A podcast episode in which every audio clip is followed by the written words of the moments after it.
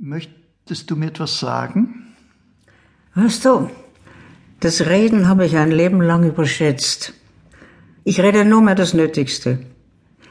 Das Schweigen bringt für gewöhnlich höheren Genuss. Die besten Gesellschafter sind in meiner Situation Kreuzworträtsel. Da beweise ich mir, dass ich noch nicht ganz verblödet bin.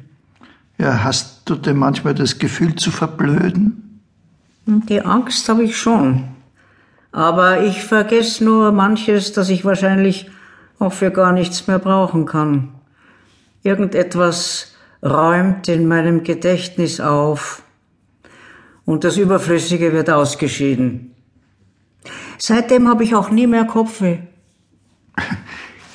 Glaubst du, dass alles, was sich seit einiger Zeit in dir an Veränderungen bemerkbar macht, einen Sinn hat? Ja, natürlich. Es ergibt einen Sinn. Ich glaube, es sind Verabschiedungen. Zum Beispiel die Auhofstraße löst sich auf. Und der große Kastanienbaum vor dem Fenster, den gibt es auch schon nicht mehr. Wie nimmst du denn das genau wahr? Ist an der Stelle des Baums jetzt eine Lücke? Nein, keine Lücke. Dort ist etwas anderes. Das füllt sich. Womit hat sich's gefüllt? Das weiß ich nicht. Es ist dort etwas anderes. Ein Huschen vielleicht. Was meinst du mit Huschen? Naja, ein Huschen halt. Du kennst das ja. Es huscht.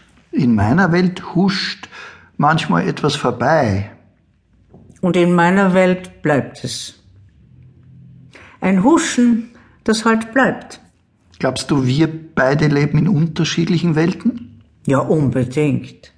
Du lebst in der Fantasie und ich eher sehr in der Wirklichkeit. Und was ist es, in der Wirklichkeit sein? Es ist schwer zu erklären. Alles ist eben so, wie es ist. Ganz wirklich eben. Und du glaubst, in meiner Welt ist viel mehr unwirklich. Wahrscheinlich.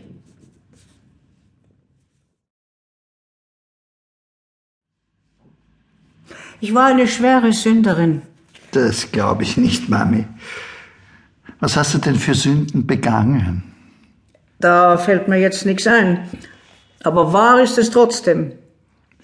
Was ist denn das überhaupt eine Sünde? Schlechte Manieren im Denken und Tun. Der Mozart war auch ein Sünder. Wie kommst du denn darauf? Das erzählt seine Musik. Hör dir ruhig einmal Mozart an, dann weißt du es. Mozart ist doch eher heiter und immer von großer Klangschönheit. Vielleicht lachen seine Melodien manchmal seine Sünden aus. Eine Lachmusik. Wer sind denn deine Lieblingskomponisten? Der Mozart, der Schubert, der Puccini und der Richard Strauss. Der Russe ist auch gut. Den höre ich so gern. Der Strawinski oder der Schostakowitsch, den höre ich so gern. Nein, nein, ein anderer äh, mit einem gepflegten Bart. Meinst du den Tschaikowski? Ja, den. Der konnte herrlich Klavier spielen. Ja, hast du den denn noch gekannt? Ich weiß nicht, das kommt mir so vor. Das Klavier hatte schwarz-weiße Tasten. Mami, jedes Klavier hat es. Elfenbein und Kohlen. Und was bitte genau ist Elfenbein? Das ist das Gebein von Elfen. Etwas sehr Seltenes und Teures. Naja, und Fliegenpilze sind Pilze auf Fliegen. So ein Unsinn, was du manchmal zusammenredest. Sag du irgendein besonders schönes Wort.